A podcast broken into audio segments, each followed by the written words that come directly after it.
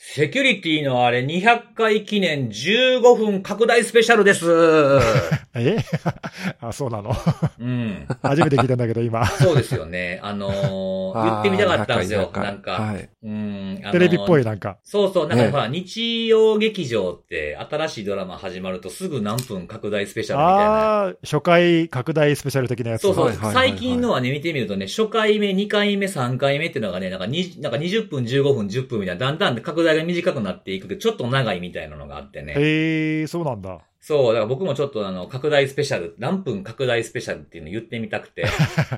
言ってたみたらよくよく考えたら、これいつも何分か決まってへんから、どこから何が拡大されたかようわからんなっていうそうね、そうね。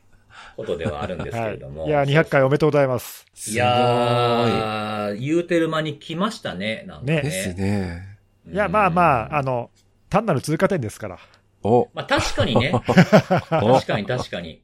うね。ん。なんかはい。何回目指そうとかっていうわけでも、まあきキリがいいっていうだけなんですよ言われてみればそうそう、はい100回の時も、うん。はい。200回、300回と目指そうぜみたいなことを確か言ってた気がするんだよなう。んうんうんうんうんまあ、そのノリでいきましょうよ。そうですね。まあ、そうですね200回超えたってことで、うん次はね、キリのいいね、222回を目指してやっていきたいなと。近い、近いな。全然キリ良くないわ。いやいやいや、にゃーにゃーにゃーやないか。にんにんにんでもいいですけどね。あー256回のがキリがいいな。なんかあ確かに確かにな。確かにな。はい。それなんでってよく分かってない人に理由聞かれて答えたら気持ち悪がられるやつな、それ。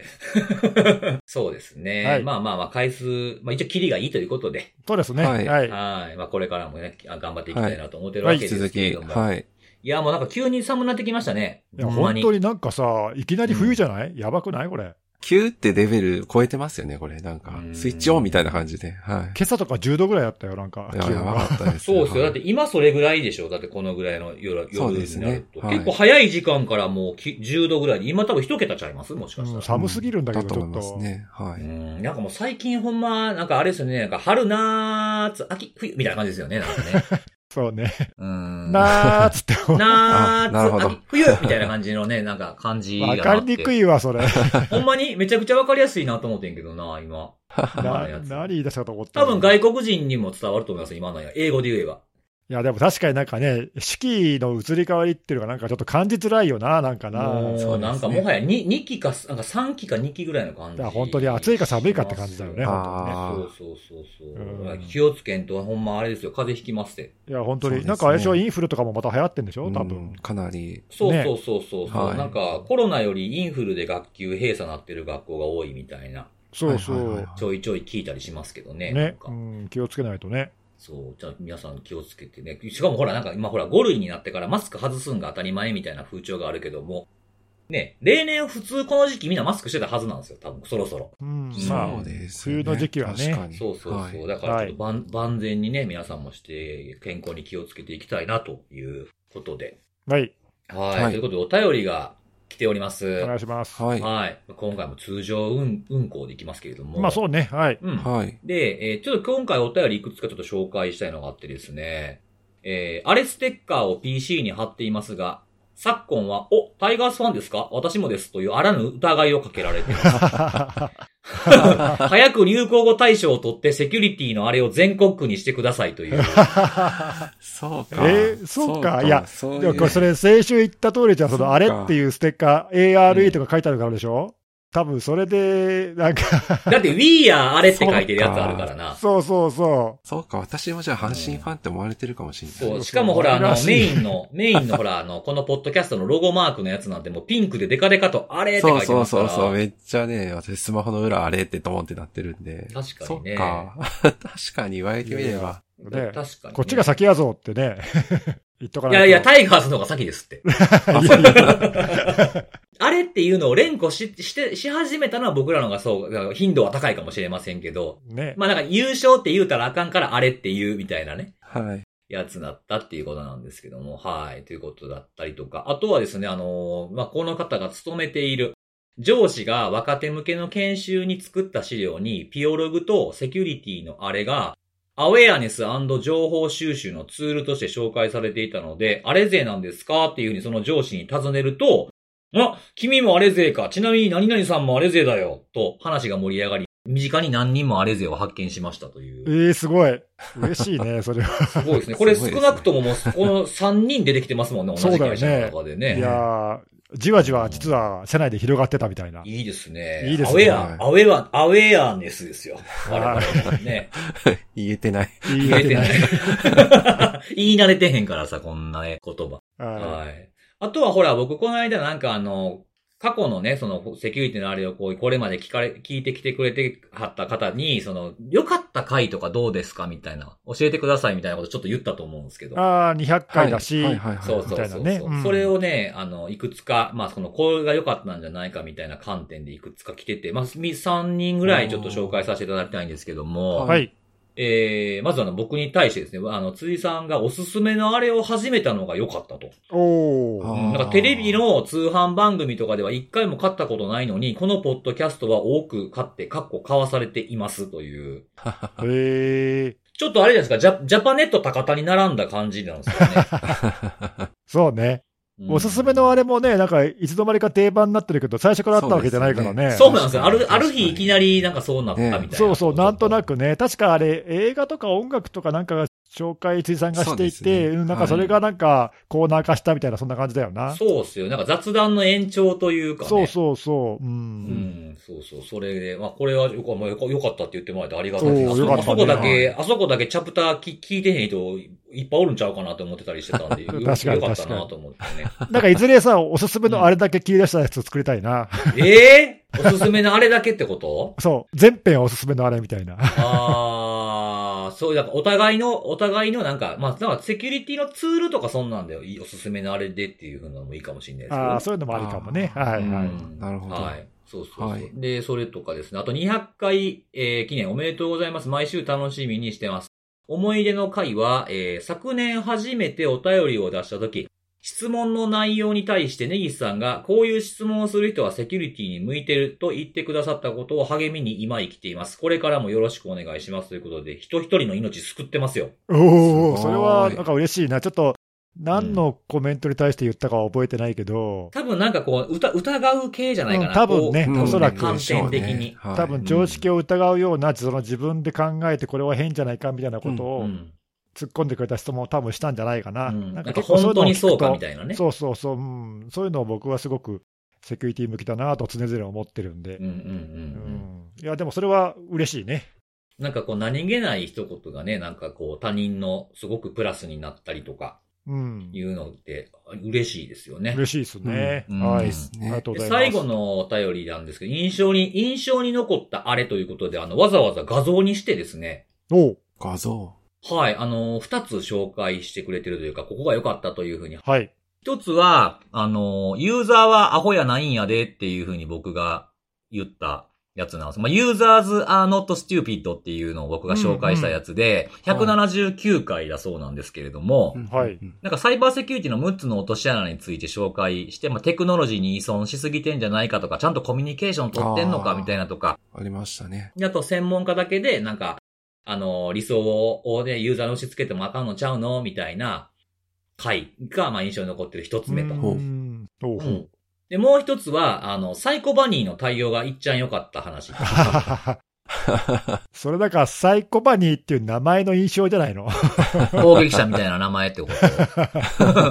でもほら、他は全然取り合ってくれへんかったんですよね、この人の話を。それあれだっけ俺が喋ったネタだったっけ？そうそう、ネギスさんがやってるんで、あの、グッ、グッチは全然なんか対応してくれへんかった言うて。うんうん。なんかそんな何件かあって、みたいな話だよね。そうそうそう。うんほんで、あの、サイコバニーだけは結構親身になって、うんっていうやつですよね。うんうん。そうそう。これがなんかすごい、なんか本人を正しく認証するっていうのも難しいな、みたいなことで、まあ、事件のからくり自体も楽しく聞けたという、ああ、なるほど。ほはい、いうことで、この二つを挙げてくださってましたね。ええわざわざ嬉しいね、二つもそうですね。なんかやっぱこう、人によってやっぱりこう、なんか感じるポイントとか、う。うん。やっぱ全然違って面白いなと思ったんで。確かにはい確かに。そうですね。これ、もっと引き続き、あの、この回良かったみたいなのがあったりすると、あこの回のこのネタ良かったとかっていうのがあったら、僕らもなんか取り上げるときとかに、あ、これ結構いいかもなっていう観点も、新たな観点も得られるかと思うんで、そういうのも引き続きお便りで、はい。はい。どしどし。セキュリティのあれのハッシュタグをつけて、えー、ツイート、ポストしていただければ、はい、えー、ステッカーの印刷コード差し上げるんでよかったら、えー、ツイート、ポストしていただければと思います。はい、お願いします。お願いします。ということで、今日もですね、えー、セキュリティのお話をしていこうかなと思うんですけども、まあ、今回も、あの、今回のセキュリティのあれは、あの、辻信弘と辻信弘以外で、やっぱ送りしていり、こうかなと。そういうことに。はい。またそれか。どうしてもそうなっていってしまうんでですね。うんはい。じゃあ僕から行こうかなと思うんです。はいお願いしますはい。はい。で、えー今日ですね、僕が紹介するのは、ちょっと前に、まあ、記憶にもまだ新しいかもしれませんけれども、Move It Transfer の脆弱性、まあ、ゼロデーを悪用して大量のリークをクロップっていうランサムギャングが行ったっていうのがあったかと思うんですけど、夏ぐらいですかね。はい夏、夏前ぐらいですかね。あったんですけども、えーその、まあ、クロップがまた新たなゼロデーを悪用し始めているようですということが、おーまたかえー出てまして、はい。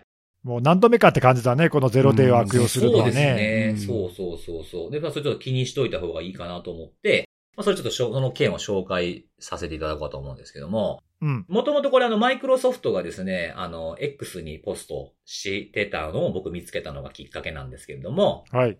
えーまあ、クロップ、まあ、MS 的には、えっ、と、レーステンペストでいいのかな？っていうとか、はい。うんああんまり定着させたくないなと思ってるんですけど、このように。そうだもうクロップでいいじゃんね。そうなんですよね。とかね、あとか、または TA505 とかね。わけわからなくなってくるんで、まあ、こっから先はクロップとしか言わないですけれども、ははい。い。はい。まあ、そのクロップが、まあ、限定的、そんなに多くはな観測されてないみたいなんですけれども、えー IT サポートウェア、まあ、ヘルプデスク的なやつとかに使う、えーソフトウェアで、えーシスエイドのオンプレミスっていうのがあるんですよね。多分あんまり馴染みないと思う。僕もあんまり知らなかったんで、これ。そうだよね。うん。それのね、あの、ゼロデーの脆弱性、まあ、CVE で言うと、2023-47246っていう風に裁判されてて、ちょっと前に、あの、ニストの NVD に、これがなんか、ポストされた時には何も書かれてなかったんですけど、昨日ぐらいかな昨日、一昨日ぐらいに内容がか追加されてたんですけど、これを悪用してるっていう風なものを見つけたよと。で、まあ、このマイクロソフトがこのシスエイドっていう会社に通知してパッチがリリースされてますっていうのを見たのが、まあ、僕がこれを知ったきっかけなんですけれども、でまあ、これの、あの、ゼロデーが、まあ、どうやって悪用されて、どんな脆弱性だったのかからちょっと紹介していきたいんですが、はい。えっ、と、この脆弱性は、あの、パストラバーサルって言われる、まあ、脆弱性で、まあ、実際の悪用ではこの脆弱性を使って、まあ、Web シェルを含んでる WAR ファイル、WAR ファイルですね。のアーカイブを、まあ、トムキャット、これこのソフトウェアトムキャットを使ってるんで、トムキャットの、まあ、Web ルートのディレクトリにアップロードすると。で、その後、まあ、Web シェル設置したらもう、まあ、大体のこと何でもできちゃうじゃないですか。うん。なので、その Web シェルを通じて、まあ、 PowerShell を実行して、 GraceWire っていうトロイの木馬、まあ、ウイルスですよね。マルウェアを、まあ、ロードして、まあ、そのスプール SV とか、えー SVC ホストエグゼにはプロセスを inject するというふうなことをすると。うんうんうんあとは、まあ、これ以外にも、まあ、あの、よくおなじみ、攻撃でよく使われている Cobalt Strike っていうものとか、あと、あの、あんまり僕これ見たことなかったんですけど、オープンソースの、まあ、リモート監視に使うツールで、メッシュセントラルっていうやつのエージェントも入れて、リモートコントロールできるようなものを投入してくるという風な流流れだったそうなんですよね。うんうん。で、えーそれをやった後に、まあ、その、痕跡を消すっていう風なこともしてて、には2回目のパワーシェルの実行して、ログの削除を行うと。まあ、自分たちが行った痕跡が、例えば、シスエイドサーバーの、まあ、ルートディレクトリの web、web-inf っていうディレクトリのログの中とか、トムキャットそもそもの、えーログズのディレクトリの中にあるログファイルの、まあ、攻撃に該当するような文字列が含まれているログを消していくっていうふうなことをしていたそうです。で、これあの、ゼロデーなんで、ゼロデーの脆弱性が出た時に、あの、結構ちゃんとベンダーに載せてほしいなとかって僕らもこのポッドキャストで言ってる項目として、パッチ適用だけで永遠化問題ってあるじゃないですか。あるあるうん。はい。うん。まあ、良くないっていうことなんですけども、それだけだと。で、はい。ちゃんとですね、あの、ゼロデーだったんで、あの、パッチを適用する前に、まあ、した後でもいいとは思うんですけども、えー悪用の痕跡を探す必要がありますよっていうふうにきちんとアナウンスがされてたのがすごくいいなっていうふうに。いいですね。そうそううん思っててですね、あの、脆弱性の、まあ、いわゆる IOC 情報とかもきちんと掲載されてるんですけども、攻撃の段階、例えば脆弱性を悪用しました、ウェブシェルを設置しました、パワーシェルを実行しましたみたいに、今僕がこう簡単にかいつまんで説明したのも攻撃のフェーズってあるじゃないですか。うん。はいそ。のフェーズごとにこういうものを、あの、チェックしましょうみたいなものがある。分けられてて、結構なかなかここまで詳しくそうです書いね。てるのっていうのはないかな。あの、まあ、分けてるってすごい見やすいじゃないですか。はい。そう。で、まず脆弱性の悪用のところだったら、さっき言ったみたいな、その WAR ファイルが不審なファイルが置かれてないかとか、あとはそのインストール時以降のそのタイムスタンプが異なる新しいものがないかどうかとかをチェックしましょうであるとか。うん。あとあの、和風とかプロキシみたいに、まあ、手前に何か置いてある場合は、そこに不審なポストリクエストがないかっていう。まあ、プロキシって多分リバースプロキシのことだと思うんですけど、変なポストリクエスト、その脆弱性を悪用するようなポストリクエストがないかっていうのを見ましょう、みたいなことも書いてあったりとか。うん。あとあの、ウェブシェルとかだったら、あの、削除されたファイルを NTFS のジャーナルファイルとか、シャドウコピーからも見つけられるよとか、あとこれがそのウェブシェルを使って実行されたプロセス。例えば、まあ、EDR が入ってた場合みたいなことで挙げられてたんですけど、まあ、ラッパーエグゼっていう風な、これあの、えーシスエイドのえーインストールすると一緒に入ってくるやつなんですけど、このラッパーエグゼから Java が呼ばれて、そこから CMD のプロセスがないかとかを、えー探してみましょうとかですね。うん。まあこれまあ EDR 入ってたらそれまでに見つかるんちゃうんとかっていうのも思ったりもするんですけど、まあ見逃した時のためにこのトレースするために、こういうふうなものが、えーありました。ちゃんとスクショ入りで紹介されてたりとか。あとはまあプロセスインジェクションですね。この変プロセスに変なコードインジェクションされた形跡がないかとかっていうのもありましたし、さっきちょっと言ったみたいに IOC、例えばその使われたマルウェアのローダーのハッシュ値とか、あとさっき言ったそのリモートコントロール系のツールの C2 のアドレスとかっていうのも全部こう細かく、あの、このアドレスはこれの C2 ですみたいな感じに細かく書かれているっていうのがあって、まあ、ここまで書かれてたら結構手つけやすいんちゃうかなっていうふうには思いましたね。うん。うんそうですね。うん。はい。で、まあ、クロップの動きとしてはどうなのかなと思って、あの、まあ、リークサイト見てたりするんでですね、その辺もちょっとチェックしてみたんですけれども、これ、マイクロソフトがポストしたのが、えー、11月の9日に、えこの件に関して X にポストしてるんですね。これは、11月8日のシスエイドの、えー、情報公開後にツイートをしてるんですね。で、他に言及してるベンダーないかなと思ってみたら、 Elastic Security のエンジニアは、11月の9日に、えー10月30日には悪用を確認してましたというふうにポストしてました。あとは、 Rapid7、これ日にちは書いてなかったんですけど、すでに悪用されてる顧客の対応してますみたいなことも書いてたりもしたんですよね。なんで、この10月30日っていうのが、まあその、さらっと調べた中では一番古い悪用かなっていうふうなところなので、えー、クロップのリークで、この10月30日付近ですね。で、なんかないかなと思って見てみたんですけど、まあ、4件ぐらい、まあ、10月28から見て、4件ぐらいあったんですよね。この事件が、公表されてからも1件リークがあったんですけども、前回、あの、ムーブイトトランスファーの時には、なんか、いついつまでに心当たりのあるところ、俺らのところに連絡してこいみたいなアナウンスをクロップ出してたんですよ。まあそういうのは今回、今のところはまあ行われていないというふうな感じではあるんですけど、まあゼロデーだったということと、このシスエイドが言うには、えーそこの会社の顧客数っていうのは5000ほどっていうふうにも挙げられてて、導入顧客名が示されてるページも今も残ってて、結構な大手も使ってたりするんですよね。なるほど。そう。なんでちょっとこれからもしかしたら、あの、リークが来たりするのかなっていうこともありますし、まあ、日本だと使ってるところはあんまりないんじゃないかなと思うんですけど、まあ、海外に支社があったりとかしたら導入してないとは限らないので、まあ、そういったことを、まあ、その今このパッチが当てられるようになった、えーこのタイミングっていうのは結構大事で、ネギさんもよくおっしゃってるじゃないですか。うん。なんで、まあ、こういうのはちょっと、あの、や調べてみてもいいんじゃないかなっていうふうなことを思ったということですね。まあ、このゼロ、一番僕が紹介したかったのは、やっぱそのゼロデーの対応の仕方として、ここではこういうふうなことを調べましょうっていうのが、あの、動きやすいというか、何していいかわかるような、あの、アクションまでちゃんと書いてくれてるっていうのは、非常になんかな対応内容としていいんじゃないかなというふうに思って紹介した次第でございます。なるほど。はい。はい。あれだね、その今の話で複数の、まあ、セキュリティベンダーとか、そのまあリサーチャーとかはい。が、あまあ、悪用を確認していると言っているということは、まあ、おそらくだけど、前回のそのムーブイットの時もそうだけど、はい。特にそのターゲットを絞ってというよりは、まあ、このソフトウェアを使っているところを、うん。まあ、比較的幅広く、うんうんうん。大規模に狙って被害が出ている可能性が、まあ、今その、まだそんなに大騒ぎになってないけども、すでにやられているところがたくさんあるっていう可能性は高いよね。そうですそうですね。まあでも、ようこんなん目つけたなっていうのもありますよね、攻撃する側が。あと、まあ、その、あれだよね、そのクロップだとして、だとすると、まあ、同じように、情報を盗んでいって、まあ、脅迫するっていうタイプの攻撃だとすると、はい。まあ、情報も漏れてると思った方がいいんだろうね、多分そうですね。。なんかヘルプデスク業務みたいなものをなりわいとしてるような会社が使ってたりするのも結構見つけられたんですよ、探してみたら。なるほど。なんで結構こういう顧客情報とかが集まっていたりするのかなって思ったんで、うんうん、ああ、なるほどね、そうかそうもしれない、ね。まあ開けざるを得ないのかななんか開けなくてもいいのに開けてるとこもあるような気もするんですけど。ああ、そうか、そうか、そうかもしれないな。うんそう。まあでも問い合わせをするために必要で、こっからログインして問い合わせしてくださいっていう風にしてると開けないわけにはいかないかな。うん。学校系とか結構多かったですね、見てると。うーん。ああ、そうなんですね。んなんか前回のムーブイットもそうだけど、あれもね、そのファイル転送で他社とのやり取りに使うサービスだから、まあ、インターネット上に公開する、ね、公開して使うものだったから、うんうんうん。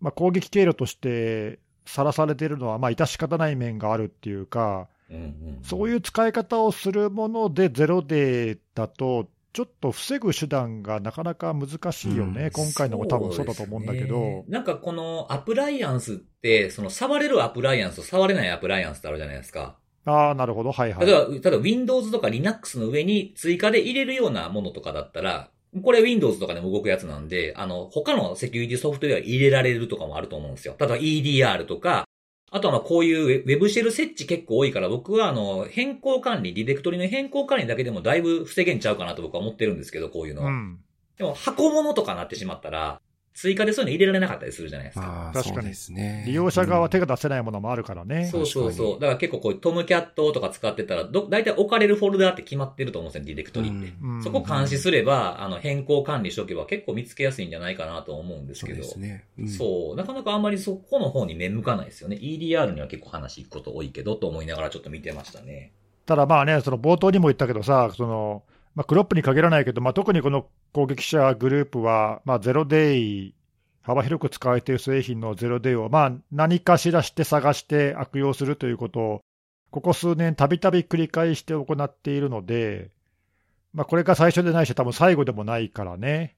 なんかもう VPN と来て、ファイル転送と来て、今度こういうやつかみたいな。ね。いや、なんか目の付けどころがなんか早いよなって思いますね。こう、いろいろ変えていくのが。そうね、結構、なかなかそういう脆弱性を完全になくすっていうことは、まあ、どんな企業の提供するものでも無理だから、そうですね。うん、だ見つかった時に、まあもうだから攻撃された時の対応をあらかじめ考えておくしかないのかなっていう感じだよね。そうですね。うんうんまあ、あとはまあ、その、やっぱりそのよく言ってる開ける開けない問題ですよね。本当にそれを開けててええんかいっていうのもあると思うんで。そうね、それはまあまず真っ先に確認すべきポイントだよね。うんうん、そうですね。まあなんかちょっと、なかなか守り、守る方も大変な感じやなっていうね。こういうゼロで見つけられるとね、やること増えますから。そうだね。ですね。うんうんまあ、ちょっとあれですね、引き続き、辻さんにはそのクロップのちょっと動向、今後まだなんかね、動きが見えるかもしれないから、はい。見ておきます見。ておいていただいてはい。了解でございます。ですね。はい。はい。ということでございます。ありがとうございます。ありがとうございます。はい。はい。ということで、じゃあ次は、看護さんいきますかね。はい。じゃあ私行かせていただきたいんですが、はい今日はですね、もうすでにあの、X とかブログでも取り上げてるんですけども、はい。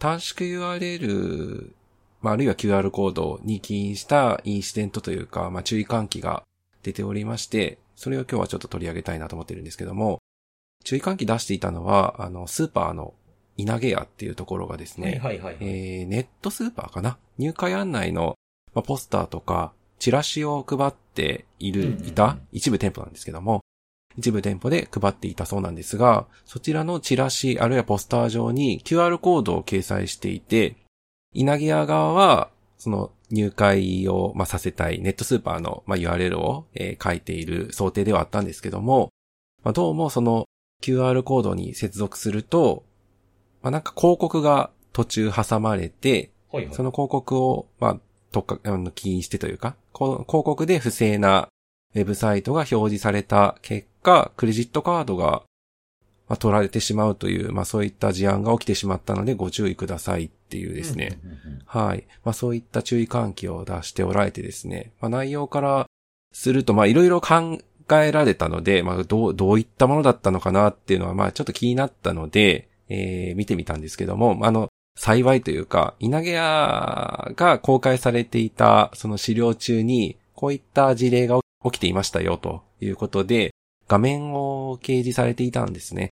で、その画面上に、まあ、あの、URL も実際乗っかっていたので、確認をしたところ、無料っていうんですかね、フリーで提供されている短縮 URL サービスの、えー、これ正式名称でいいのかなオンラインツールっていう、まあ、URL と ONL で始まる、まあ、そういったサービスがあったということで、おそらく、まあ、その事例として取り上げられていたので、実際稲毛屋のその一部店舗でもこれを使われていて、まあ、影響を受けられたんだろうなっていうふうに、あの、推定というか、あの、想像してるんですけども、ちょっと私あの、この短縮 URL こういったものがあるんだっていうのは知らなかったんですが、動きとしては、少し特殊というか、こういう動き方するんだなとも思ったんですけども、短縮 URL のその生成をして発行された URL にアクセスをするとですね、その一旦まず、まあ、待機ページというか、まあ、実際にはそんな必要ないと思うんですけども、あの、しばらくお待ちくださいみたいな形で、えー、短縮 URL サービス側が生成している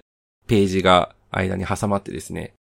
で、しばらく経つと、リダイレクトというか、短縮元の URL に接続させるための、まあ、ページというか、まあ、そういう動きをするんですけども、まあ、今回問題になったというふうに見られていて、私も実際挙動を確認したんですけども、はい、その取得中というか、あの、しばらくお待ちくださいっていうことで表示されているページ上に、Google の広告が掲載されていてですね。うん。まあ、この広告もよろしくなかったんですけども、OK とか、まあ、稲毛屋が掲示した例は OK だったかな私見たのはスタートっていう中でもデカデカしいボタンが、はい、その広告を通じて配信をされていてですね。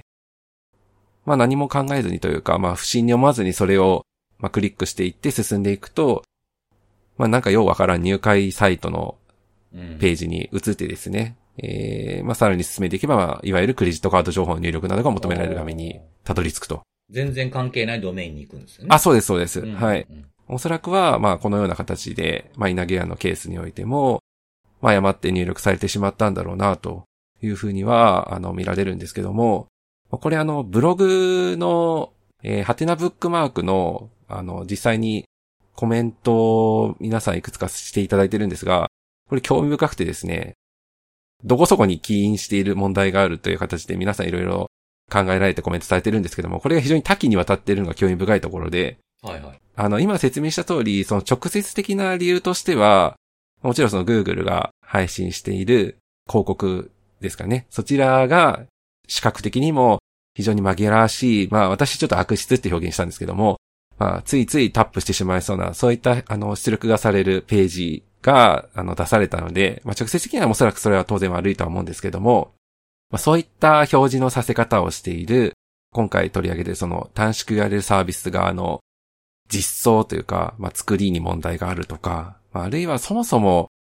まあ、こういった野良短縮、野良サービスっていうんですかね、あのフリーのサービスを、まあ、企業がというか、まあそういった活動において使うっていうのが適切なのかとか、うんうんあとはそ、も、もっと言えばあの QR コードで、まあ、今回案内をしていたわけであって、QR コード自体は、まあ、情報量としては結構なサイズというか、あれ確か4000ぐらいいきますよね。うん、はい。まあ、そういったサイズ感がある中で、なんでわざわざ短縮 URL を使っているんだとか、まあ、そもそも QR コードってこういうこと起こるよねとか、まあ、なんかいろいろコメントというかですね、あの皆さんの気づきが、まあ、特定の何かっていう形じゃなくてですね、まあ、いろいろ溢れているという感じではあっ、まあそれもそれで非常に興味深かったんですけど、これあの、サービス自体が、Google で短縮 URL って検索すると、うん、まあ、ちょっと今わかんないですけども、私が確認した時ですと、もう最上位に表示をされていてですね、まあ、もしかすると、まあ、単純にですね、もう短縮 URL って検索して出てきたのを使ってしまっ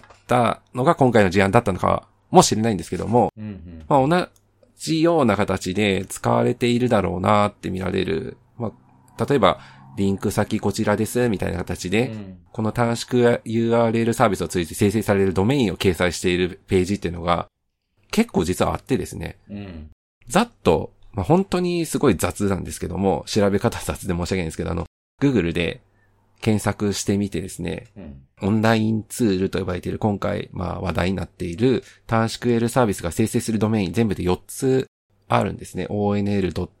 LA を含めて4つあってですね。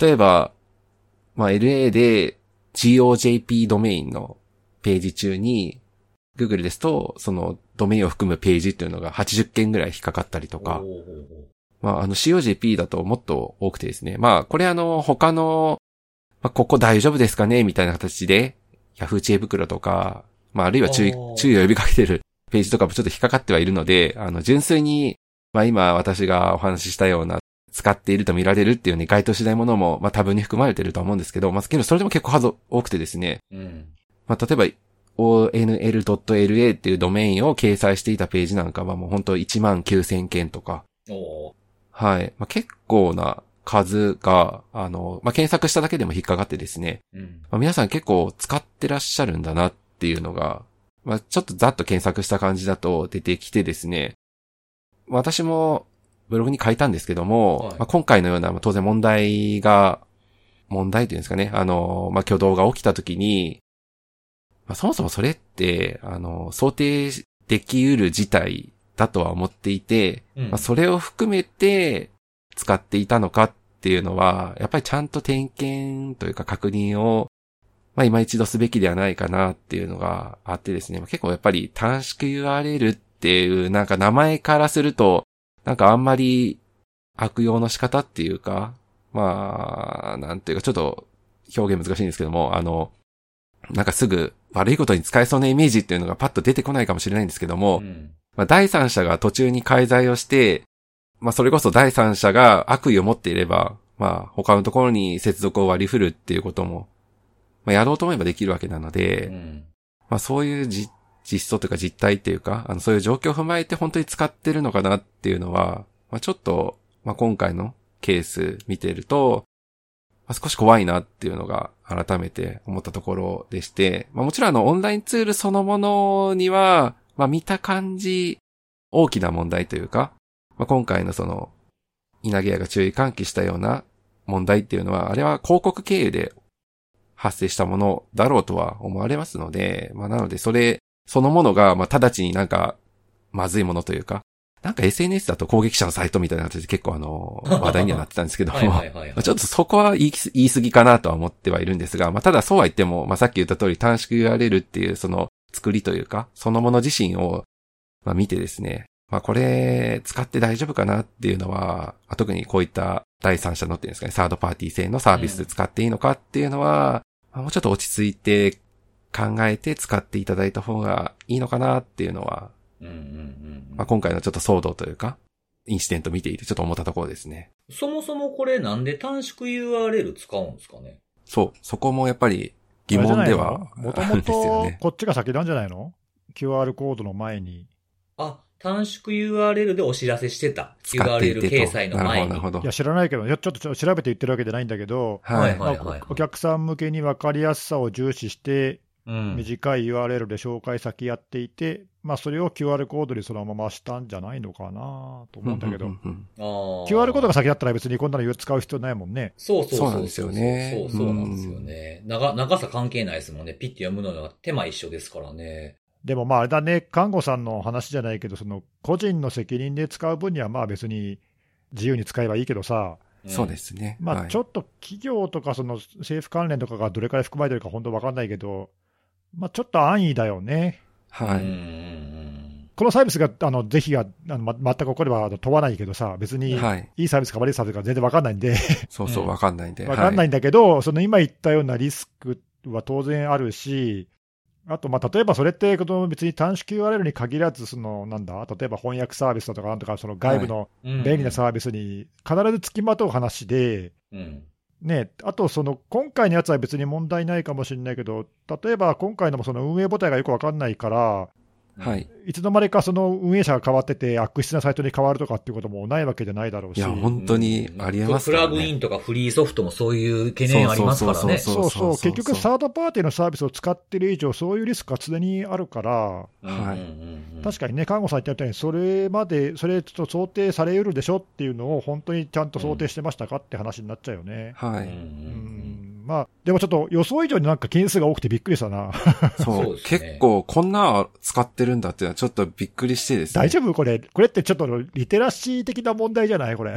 ちょっとう。ん。リテラシーなのかな？リスクに対する。うんはい。10年以上前だったらなんかまだ、そうね。あれかなっていうのは分からなくくもないですけちょどっ。となんかはい感度が鈍すぎないかなという気がするよな、うんちょっと怖いなっていうのはちょっと危ないよね、はこういうのを安心しきって使ってたりとかするんだとすると、ちそうですね。ょっと怖いね。はい。なんか短縮 URL でもね、そのものによったら飛び先を後から変えられるものもあるじゃないですか。ありますあります。はい。うんもともとそういうのに、あの短縮 URL に限って言えば、まあいろいろリスクは、他のサービスよりもうんね、いろいろあったりとかうんするはするけど、あとまあなんだろうな、これ、短縮 URL って検索したらなんかトップに来るみたいなことを言ってたんで、はい。メジャーなのかもしれないけど、あとさ、わかんないけど、一時期はもうちょっと短縮 URL のまともなサービスがいっぱいあったけど、なんかみんな店じまいしちゃって、今なんかあんまないんだよね。よくわかんないものばっかですよ。なんか見慣れないものばっかりですよね。なんかしらちょっとたまに見たりすると。メジャーなちゃんとしたやつがみんなサービス畳んじゃったんで、Google とかもやめましたもんね、ずいぶん前そうにね。そう、んああ、そうか。そういうのも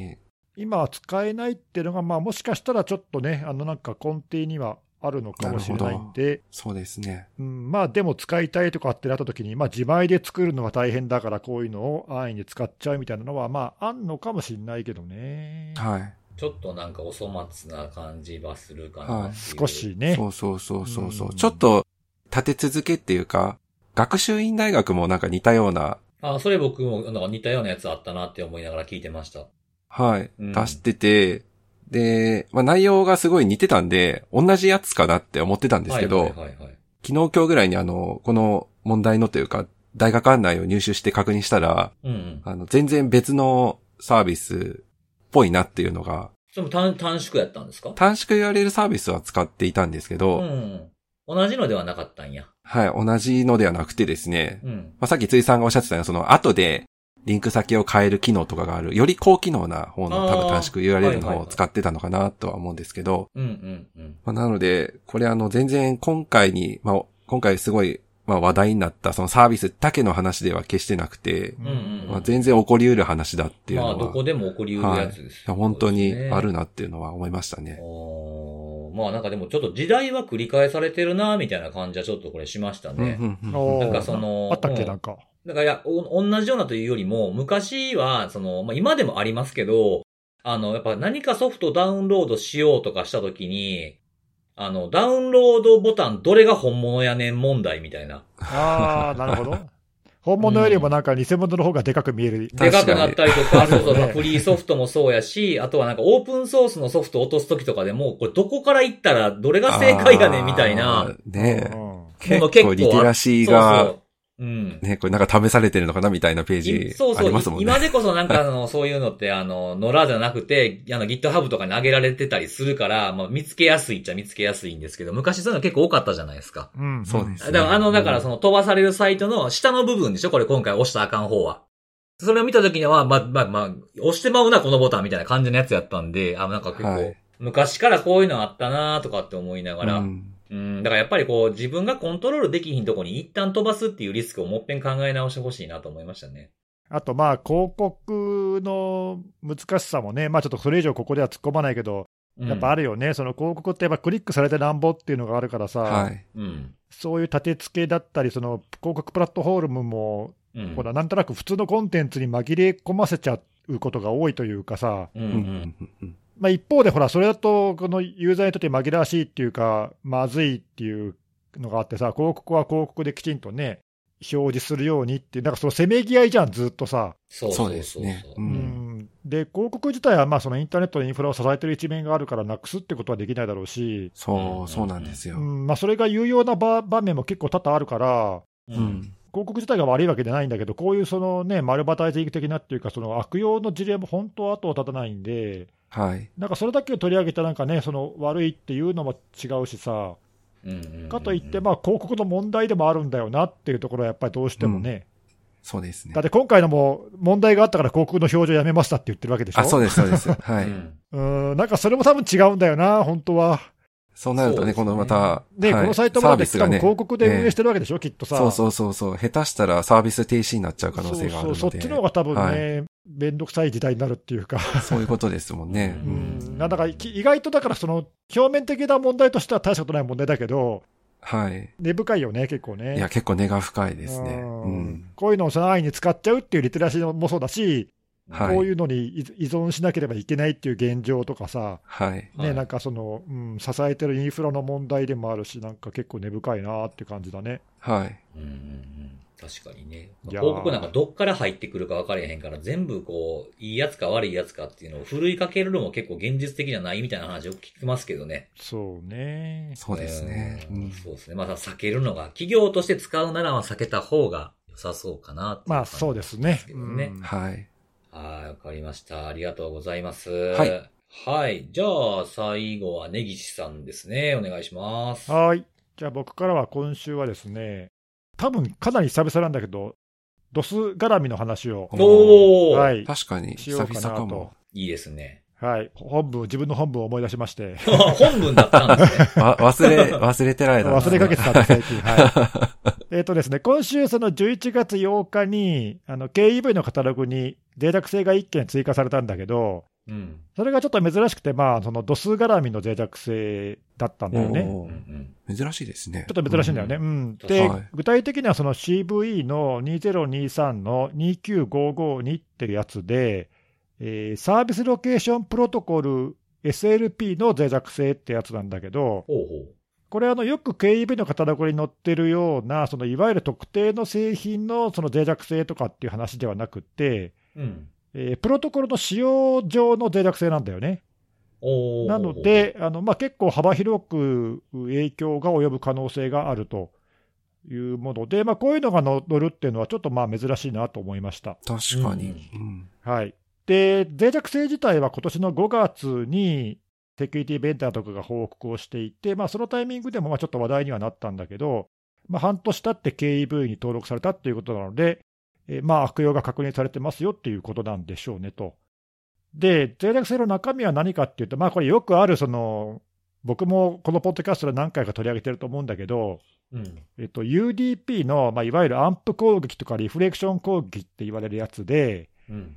えーまあ、踏み台となるインターネット上のサーバーに、いまあ、送信元アドレスを詐称して、UDP のパケットを送ると、そのリクエストのサイズよりもまあ何十倍とか大きなレスポンスのデータが返ってきて、まあ、その戻りのパケットを使って DOS 攻撃を仕掛けるという、まあ、そういうやつですね。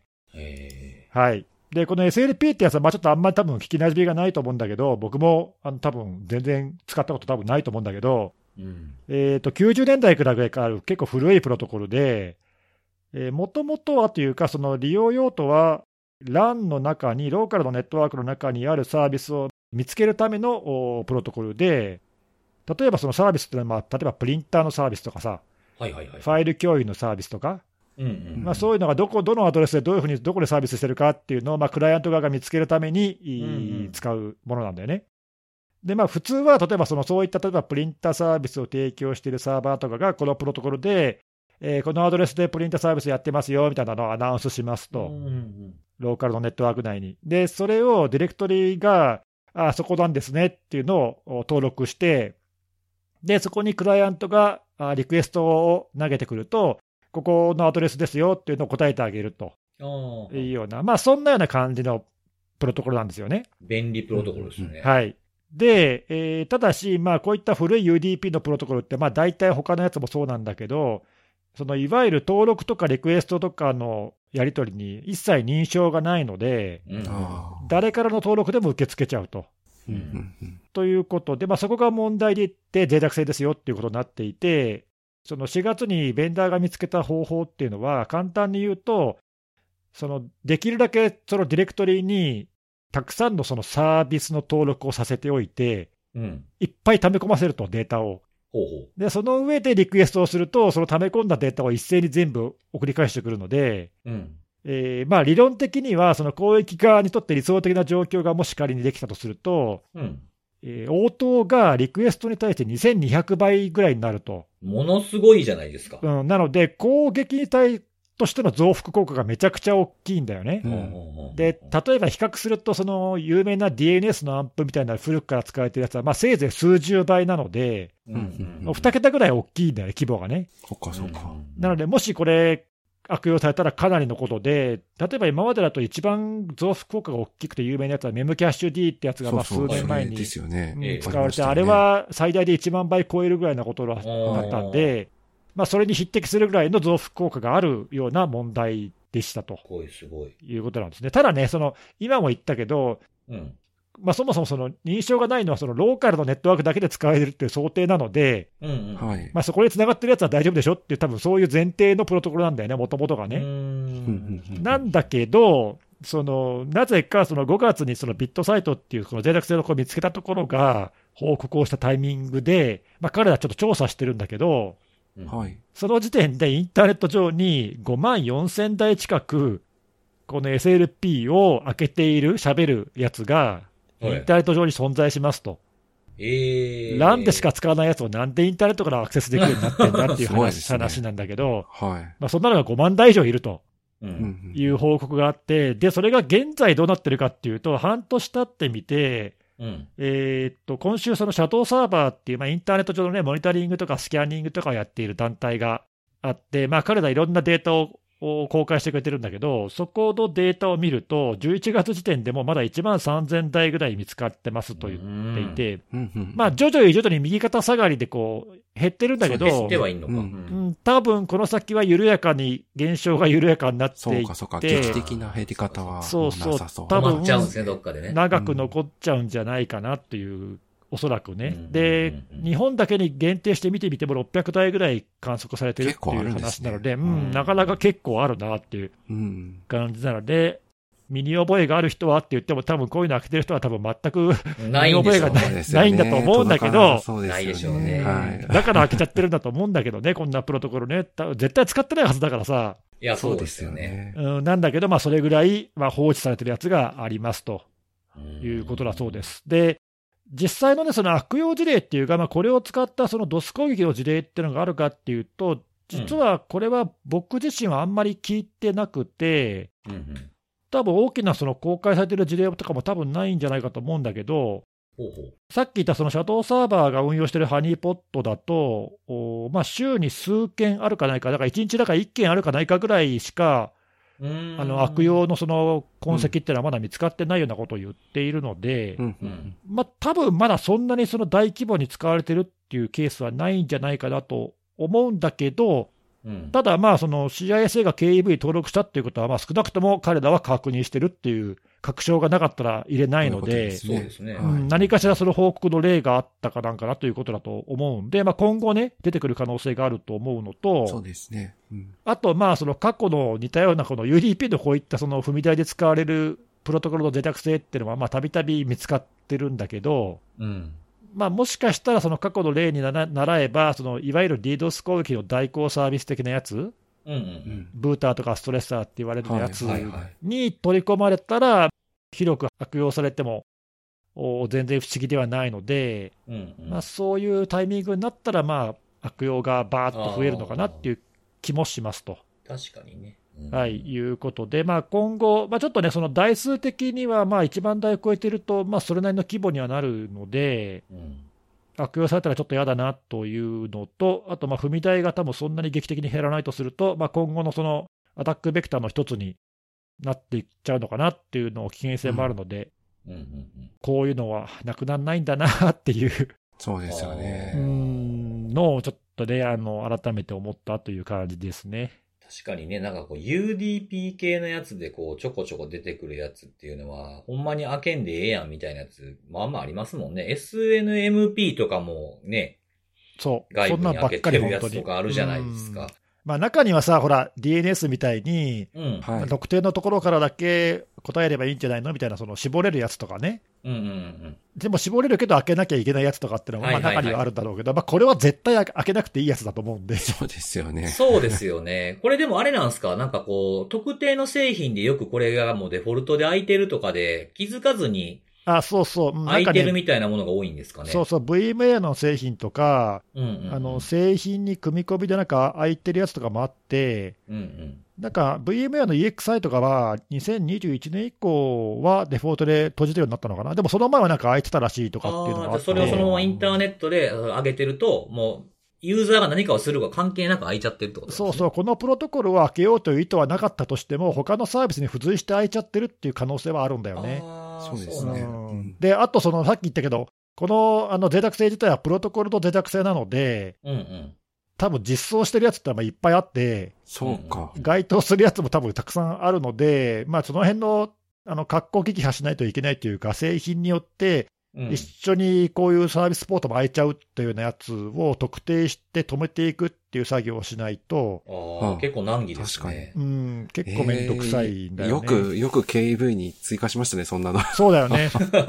これめちゃめちゃ大変ですよね、どうこれやるの直す方法がちょっとね、パッチじゃないもんな。だからこれ、だから CV のエントリー見るとさ、VMware とか、はいあとなんだっけな、IBM 製品だったかちょっと忘れたけど、いくつかその特定の製品は把握していて対応してますみたいなのがリストに載ってるんだけど。載ってないやつは多分把握できてないんじゃないかっていう気がするやつも、ねそういうことですうんよ。多分結構あるんじゃないかな。もっと多いってことですよね。おそらくね、対象製品はもっとずっと広いはず品で、はいはい。まあ、それがこの何万台とかね、その5月の5万台とかっていう結果に現れてるんじゃないかなっていうか、あーちょっとこんなプロトコルがこんなに使われてるはずがないので、はいはいはい。うん、おかしいなって感じだよね。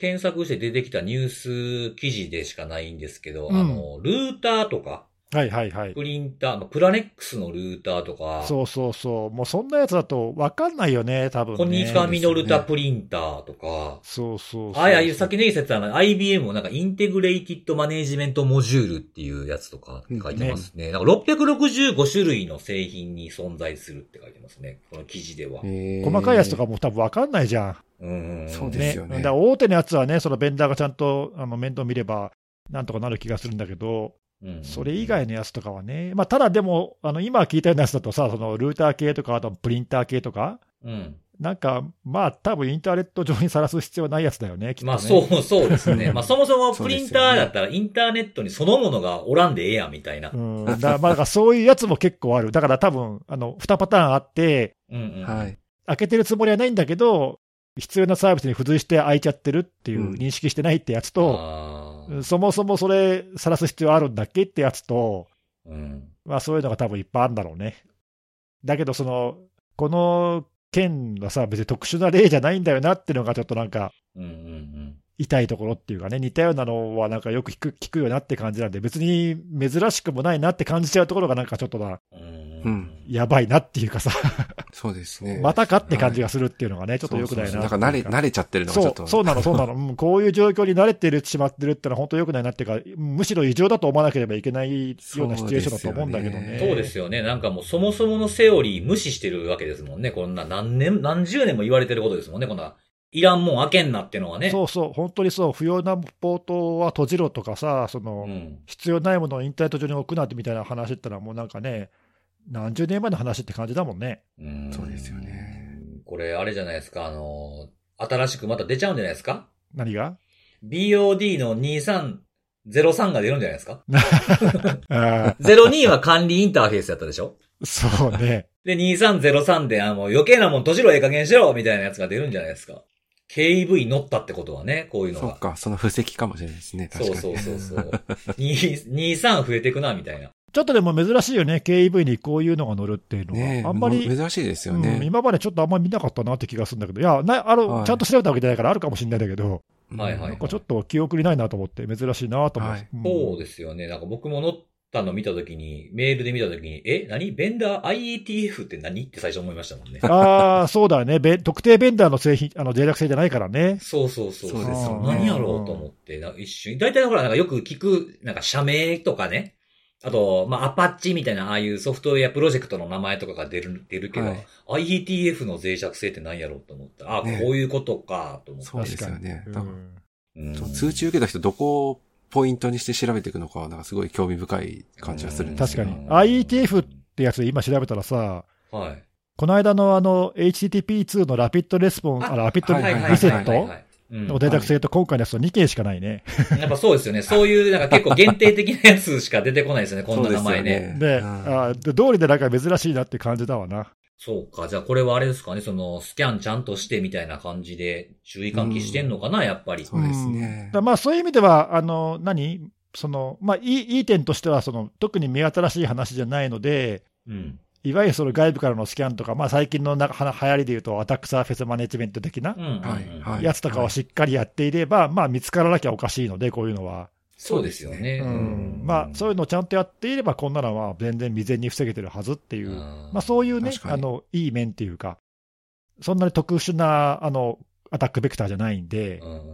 それはいい点だけど、逆に言うと、そういうことやってないと、こんなのいくらでも見つかりますぜっていう 感じですね。確かにな、でもな、これ UDP でしょ？これ4 427なんですよね。そうです、UDP ですね。あー、なんかその、スキャンするときって、UDP のスキャンってめっちゃ遅いんですよね。あまあそうね、それはしょプロトコルの使用上しょうがないけどね。そうそうそう。結構だから、後回しというか、優先順位低めで。そうそうそう。だからなんか、自分がそういう診断に関わってた時とかは、できるだけこう無駄省くために、あの、まず、ウェルノウンの UDP だけやるんですよね。ああ、なるほどね診断のノウハウ的なやつだね。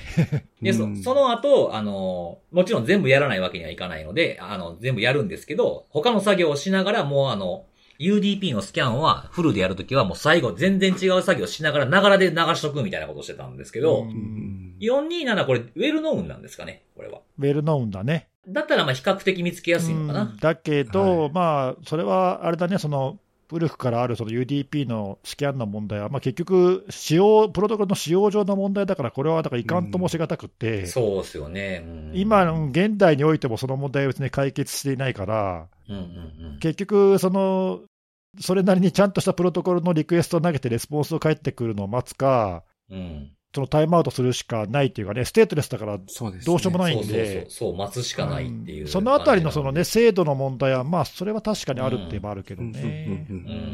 外からスキャンするんだと、ちょっと UDP はなんか後回しにされがちな。印象が結構あるんで、見つけるのも大変そうやろうなっていう気はしますよね。確かに。はい。うんはい。はい、ありがとうございます。ということで、えー今日も3つのセキュリティのお話を今日も京都とやっていたわけなんですけれども、はい最後のおすすめのあれで、はい。いいですね。最後まで平常運転って感じで。そうなんですけどね。ねまあそんはない平常運転って言われて平常じゃないこと言おうかなと思ってた僕はどうしたらいいんやろうな ところで。いいね、いいね。うんはい。いいですよね。出花くじいていくスタイルという感じで。はい。うんくじかれたくない時に限ってそういうこと言いよるんですよ。普段言わへんのに。持ってるなはい。まあ、あの、今日のおすすめのあれはまあ、200回ということもあってですね、あのーおすすめはもう、このポッドキャストですと。え なんだよ、それ。何、何、エボいこと言おうとしてんの？ね。いやいや、もう、なんかね、その、いや、なんかいろいろこう、お便りを、何言われてんねん、ずっと。止まらん笑い。はいい。やいや、もうなんかこう、なんか200回っていう、100回の時はなんか特に何も思わんかったんですけど、うん。なんかいろいろこう、ちょっとずつうっすら変化してきたりとか、なんか結構コミュニケーション取れるようにもなったりとか、ネギさんとかね、結構いろんなイベントとか、最近オフラインのイベントも増えてきて、あ、そうそうだ。コロナ中にさ、ほら、このほら、ポッドキャストもほら、頻度をね、上げて、うん。毎週の配信にしてさ、はい。そうですね。ね、で、うんあ、の、ほら、2年前の総務大臣奨励賞なんかもいただいて、だいぶリスナーがこう、やっぱり、だいぶ増えた感じ、感触はあるじゃないですか。うんうんうん。お便りも増えてさ。で、コロナ禍明けて、そう、結構ね、イベントとかいろいろ主催する機会とかもあって、まあ、ちょいちょい顔出すんだけど、うん。前よりもはるかにその、ポッドキャスト聞いてますって言って声かけてくれる人の数が増えた気がして、うんうん。ね、それはすごく嬉しい。嬉しいですねううんん。そうなんですよね。なんか大きな変化だよ結ね。構うん。僕もあの、ですこう仕事先に行ったりとかして、聞いてますとかまでは言われないんですけど、うん。なんか、はあれ？初めて会った気せえへんな、みたいな感じの話をさしてくるんですよ。ああ、なるほど、なるほど。なんか、辻さんこの間の、なんか自分も結構積みゲーが、ゲーム買ってやってないゲーム、積みゲーが多いんですけど、なんか辻さんいつもなんかゲームのクリアのペース早いっすよね、とか急に言われて、どこでそれ知ったみたいな。そんな、あれ今日初めてか2回目ぐらいちゃいます？って思う。だからほんま、時間にしたら10分も喋ったことない人にそういうこと言われるっていうのがあって、あ、あれを聞いててとか、そうだよね。ああれきっかけでツイートを見てるとか、そういうポストを見てるとかっていうふうなものがあって、なんか結構、なんかこう、ふわっとやり始め、こそもそもなんでこれやり始めたんやっけ？どういうこと？ポッドキャスト。あ、ポッドキャストですか？そもそも？あ、いやそもそもの最初はさ、うん。あ、最初だったから、その、僕らで始めたやつは、そうそうそあれ、2017年だから、ええ ?2017 年だったらもう6年経ってんの？今7年目か。早。それは何？シーズそんなン、経つ？シーズン何？それ。シーズンいや、だからそれ、それはだからその前にう IT んメディアでやってたやつが終わっちゃったんで、ああ、それがシーズン2ぐらいですよね。そうそうそう。で、それそのまま終わっちゃうのはなんかせっかくだから、なんかポッドキャストもう一回また復活してやりましょうみたいな感じだったよね、確かね。そうか、そうか、そうか、そうか。それが、じゃあ今まで続いてる感じ。そうそう、それが一応きっかけだよね、多分ね。うん。その頃って1ヶ月ぐらいに、1ヶ月、1ヶ月半、2ヶ月ぐらいのゆったりペースの時のそそうね、ですね毎月1回、なんかはい3人で集まって、どっかのね、会議室で集まって喋るみたいなのがやってま、したね。うん、いしばらく。はいはいだから最初の3年ぐらいはそんな感じだったんだよな。ああ、はいそうか、そうか。まあなんか、なんか最初の頃はなんか、あの、ポッドキャストって、まあ結構海外のやつとかネギさん聞いてたじゃないですか。うん。うん。とか、まあ僕もなんか結構そういう、なんか Apple Music から、ポッドキャスト、なんか芸能人の人がやってるポッドキャストとか、はい。うん、そういうのがき結構聞いてたから、あの、やま、み今日身近だったんですけど、意外と周りにやってる人もいなかったりとか、このセキュリティのジャンルで。はい。いや、そうだよね。です今よりももっとずっと少なかったもんね。そうそうそう。だからやってないことを、誰もやってへんことすんの好きなじゃない、好きじゃないですか、我々。うんうんなんか。はい。そういうのでやり始めたっていう感じなのかな。そうだね。う。うんん。多分自分らがおもろいと思わないとやんないじゃないですか。そうそう。そうそう面白そうだし、そう誰もやったやったらそうだからやってみようぜ、はいみたいな、そういう感じだったよね、最初はそうね。なんですよ。それをね、やり始めたら結構なんか、いろんな人と繋がれてるというか、こう、まあ僕らからはね、誰が聞いてるかなんて見えないんですけど、うんうん。でもその話しかけていただいたりとかするのを見てたりとかすると、意外と、でほら、あとはあの、リスナーの方からね、あの、お客さん先行ったら、あなたもですかみたいなものがあるって最近結構報告いただくじゃないですか。そうそう。ねリスナー同士が、ね。ね、知らないところで繋がってるみたいなさうん。うんうんうんうん。いや、そんなことが起きるとはい本当あれをに、どこにでもいるよね、最近思うけど。あれを聞き始めたらあれ勢ですみたいな、もう、なんかちょっとアノニマスみたいになってきてんな、みたいな。あなんかそんな話もしてたね、うん昔ね。だからリスナーどれぐらいおるって聞かれたら9000人以上いますって言おうかなっていう。ああ、つついに言えるやついいね、いいね。実際それぐらい言ってほしいわ。そう。あなんかこう、ちょっとでも、そろそろなんかちょっと変化もまたさせていきたいなっていうのをそうで思ってるんですねすけ。ど。うんまあ、まさかなんかね、こんな6年、7年も続くとは思ってなかったし、200回なんてうん。ね、マイルストーン来るとは思ってもいなかったけど。そうですね。そうそうそう、そうなんですよね。だからちょっとね、あの、考えてるのはもう前々からずっと言ってるんですけど、はい。なんかやっぱちょっとオフラインちょっとなんか小規模でもいいからちょっとやってみたいなあ。そうね、それは俺も思う思うな。はううん、なんかどっか、誰、どっか場所を貸してくれへんかな、誰か。そうね、なんか、うちでやりませんか？みたいなぜひ、あの、やつ。お待ちしております、お声掛けを。配信設備とかあれば、あのーそんないい場所貸してもらっても、ステッカーぐらいしか差し上げられないですけれども。ねえ。あとはね、ほらもう今11月も半ばに入ってきまして、あの、うん2023はいももうね、終わりかけと言っても過言ではないのかなという時期に来ましたけれども、ねは。はいい。まあはい年末にはまたあの方をね、呼ぼうかなと。ああ、例のあの、名前を呼んではいけないあの方。そうそうそうそう。そこはブレずに行くはいはいはい感じなん。ですね。もうこんな話したらなんかもう、実は今日おったみたいな感じで、いまーすとかで出てきそうな、はい、あの方をまたね、お招きしようかなと思ってるんですけど、来年ぐらいからは、あ、そうやな、なんか2ヶ月に1回ぐらいとかのペースのゆっくりでもいいから、なんかゲスト会みたいなものもちょっと、あなんかこう定番化していってもいいのかな、なんていうのをちょっと考えてて、なるほど、なるほど。はい、そうなんですよね。なんか今のところ僕の中で3人ぐらい候補がいたりするんでですね。ええはい。ちょっとそれはまたおいおい、あの、この3人で話をして、はい。えーあの、はい今月ね、ちょっと3人で、もう濃厚な打ち合わせをする機会がありそうであすから。そうですか。そうそうそう。はい濃厚、濃濃厚な厚なね、はい打ち合わせが、はい、行われると思うので、その時にでも決めて、また来年何か発表できればいいかなとそうですね。まあ今後もね、はいはい200回さっき言った通過点とは言ったけども、まあいろいあ。ろはい。変化もね、楽しみそうでつつ、すね。続けていきたいですね、うん我々もね。そうそうそう。まあ、はいこう今までの通常の感じもやっていきつつ、なんか聞いてる人にも楽しんでもらって、みんなでこう、なんかワイワイガヤガヤ、うっすらこう、ふわーっとこう、繋がるような感じでやっていければ、楽しくやっていければなと思ってるんで、ぜひ。はい。そんな感じで、はい。これからも皆さんよろしくお願いします。ということで、お願いしおます。次回のお楽しみです。バイバイ。バイバーイ。